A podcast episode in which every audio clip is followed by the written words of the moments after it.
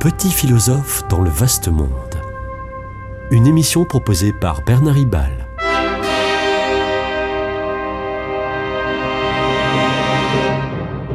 Bernard Ribal, essayiste, agrégé et docteur en philosophie. Mercredi 13 décembre 2023, un accord in extremis s'est conclu à la COP 28 de Dubaï. La grande victoire, la grande victoire est que la COP 28 a fini euh, par se poser les bonnes questions, même s'il n'en a pas été de même pour les bonnes réponses. Pour la première fois, la question taboue a été conjurée. Faut-il arrêter ou non la consommation des énergies fossiles? La réponse attendue par l'Europe et d'autres était euh, un oui franc et massif. Mais ça n'a pas été possible. Les pays producteurs de pétrole, l'OPEP, avaient fait une déclaration préalable, presque sous forme d'ultimatum.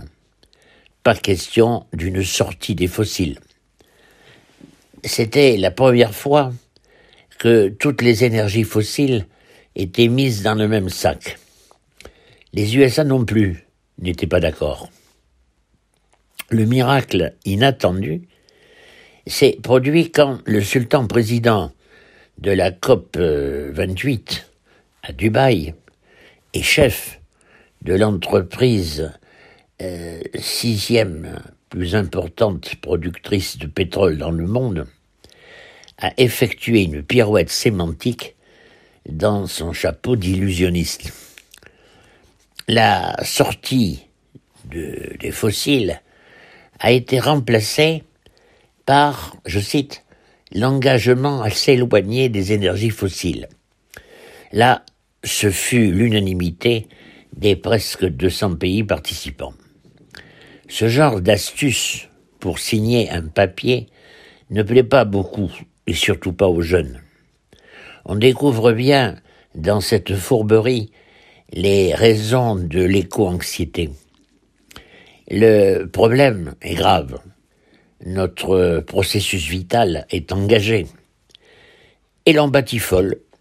On batifole pour trouver des mots qui disent les choses à moitié. Cette éco-anxiété peut être une névrose individuelle grave et parfois une psychose collective dans les cas les plus graves. Est-ce une maladie? Je ne sais pas.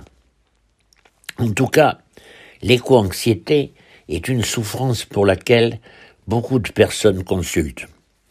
Selon l'observatoire Obveco, deux millions et demi de Français seraient en état d'éco-anxiété. Et en 2023, un rapport du CESE, Conseil économique, social et environnemental, écrit que 4 Français sur 5 seraient plus ou moins éco-anxieux au sens obsessionnel.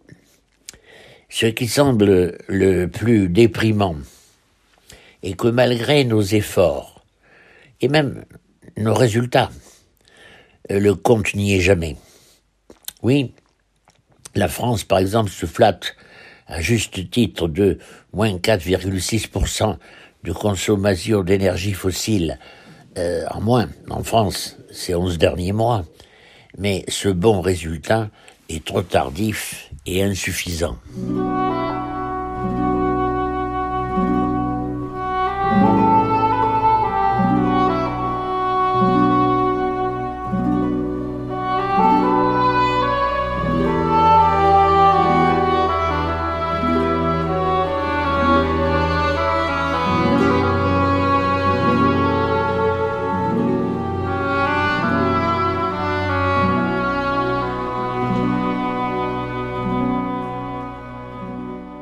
Malgré d'importants efforts, le monde est toujours sur une trajectoire de 2,7 degrés, plus 2,7 degrés, à la fin du siècle, alors que l'objectif de la COP21 de Paris était de 1,5 degrés soit presque le double, ce qui risque de signifier le double de catastrophes, inondations, incendies, euh, le double en nombre et en intensité.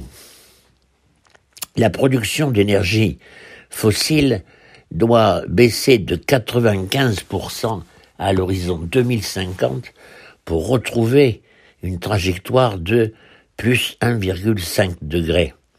Cet objectif paraît inatteignable. Le désespoir ne vient pas tant d'un abandon nécessaire de nos modes de vie euh, hyperconsommateurs que d'une absence de solution en fait. Euh, par exemple, si avec Internet, vous euh, cherchez à connaître votre, votre empreinte écologique, votre empreinte écologique sur la planète, votre empreinte écologique personnelle, vous constaterez la complexité du calcul et son caractère peu scientifique. Mais surtout, nous constatons que quels que soient nos efforts, notre empreinte reste forte, car euh, insérée dans un ensemble civilisationnel, c'est très décevant. Nous serions encore en capacité d'atteindre en 2050 la neutralité carbone, sauf que la Chine et l'Inde euh, ne voient leur neutralité carbone que vers 2060 et 2070. La COP28 devrait statuer, devait statuer, sur l'aide que les pays riches, euh, qui sont euh, cause du dérèglement climatique, euh, doivent porter aux pays pauvres en mal, en mal d'adaptation. Immense décalage, immense décalage entre l'idéal et la réalité. La France a mis 10,9 millions de dollars sur la table, les USA 17,5 millions, alors que les pays en développement devaient, devraient disposer de, écoutez bien, 215 milliards, et non pas millions, à 387 milliards de dollars par an au cours de cette décennie.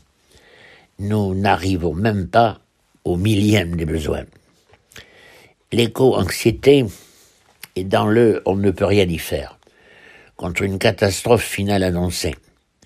Le président Macron rencontre l'approbation de ses collègues chefs d'État et de gouvernement en affirmant, je cite, qu'aucun pays n'acceptera de placer sa population dans l'impasse sociale et économique pour protéger la planète. Bref, les jeux sont faits, il n'y a pas de solution, l'humanité va inexorablement droit dans le mur, d'où l'éco-anxiété et les, les, insurrections des soulèvements de la terre. Pourtant, pourtant, tout espoir n'est pas perdu et le pire n'est pas forcément certain.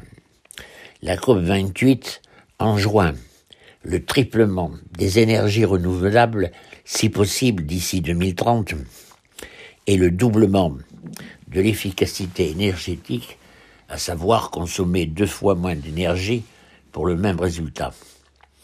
Ce ne serait pas la panacée, la panacée étant à 1,5 degré, mais la possibilité de rester en dessous de 2 degrés.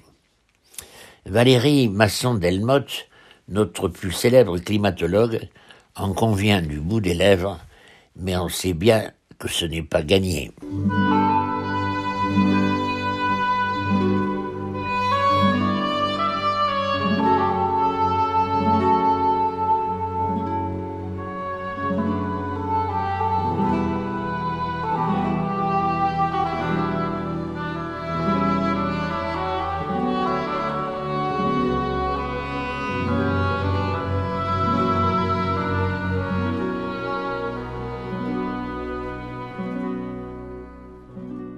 Il y a bien aussi le point de vue du pape François. Il appelle à une sobriété heureuse et à un changement de paradigme économique et de quête du bonheur. Cependant, il en convient, nous n'avons pas la culture pour cette conversion spirituelle. Il faudrait du temps, et nous n'en avons pas. Il faudrait préciser ce que serait cette nouvelle vie. Je crois en fait depuis le début de l'alarme écologique qu'il faut éviter la radicalisation d'un récit catastrophe et de son euh, pseudo-irréversibilité. Euh, or, la science de 2023, je dis bien 2023, met en évidence la réversibilité de la concentration atmosphérique de CO2 si les émissions viennent à cesser. Euh, ça laisse donc ici un grand espoir consensuel. Il n'est pas inutile d'agir. Cette heureuse réversibilité n'est pourtant pas très médiatisée. La climatologie du GIET, qui est de fait la seule référence en marquant l'imminent danger de mort de la planète, a eu un effet bénéfique de prise de conscience, mais aussi un effet maléfique de découragement à l'action toujours trop insuffisante. Le GIEC a raison, la maison brûle, mais à quelle vitesse et comment s'en sortir? Je crois qu'on ne peut pas être climato-sceptique, non, ça c'est impossible. Mais on peut discuter des tenants et aboutissants d'une telle menace. Pourquoi jeter l'anathème sur ceux qui émettent des réserves, non pas, non pas sur euh, le fond de l'alarme, mais sur certains aspects? Euh, Pourquoi jeter l'anathème sur euh, François Garnier, chercheur français, qui a collaboré avec le GIET et qui n'approuve pas tout? L'éco-anxiété n'est pas une fatalité si nous avons l'intelligence de laisser les portes ouvertes, crédibles, pour des solutions futures. Relisons le grand Emmanuel Leroy Ladurie, né en 1929 et mort, j'allais dire cette année, non, en 2023, mais il y a vraiment pas longtemps, qui fut professeur à Montpellier avant de l'être au Collège de France. Son histoire du climat nous montre les hauts et les bas de l'histoire des températures. Aujourd'hui, il est clair que l'homme est en grande partie responsable du réchauffement, mais il n'est pas l'unique coupable. Il y a des moments où l'avenir est si noir et le présent si démuni qu'il n'y a plus d'espoir. Cet état d'esprit est celui du myope spirituel qui ne voit pas que l'histoire se délivre des carcans cognitifs dans lesquels euh, on, on l'enferme. À l'échelle de Dieu, l'histoire est ouverte. L'espérance pallie le désespoir. Parlant d'Abraham allant sacrifier son fils Isaac, Saint Paul s'écrit, espérant contre toute espérance, il crut. C'est dans Romains chapitre 4, verset 18. C'était Petit philosophe dans le vaste monde, une émission de Bernard Ribal.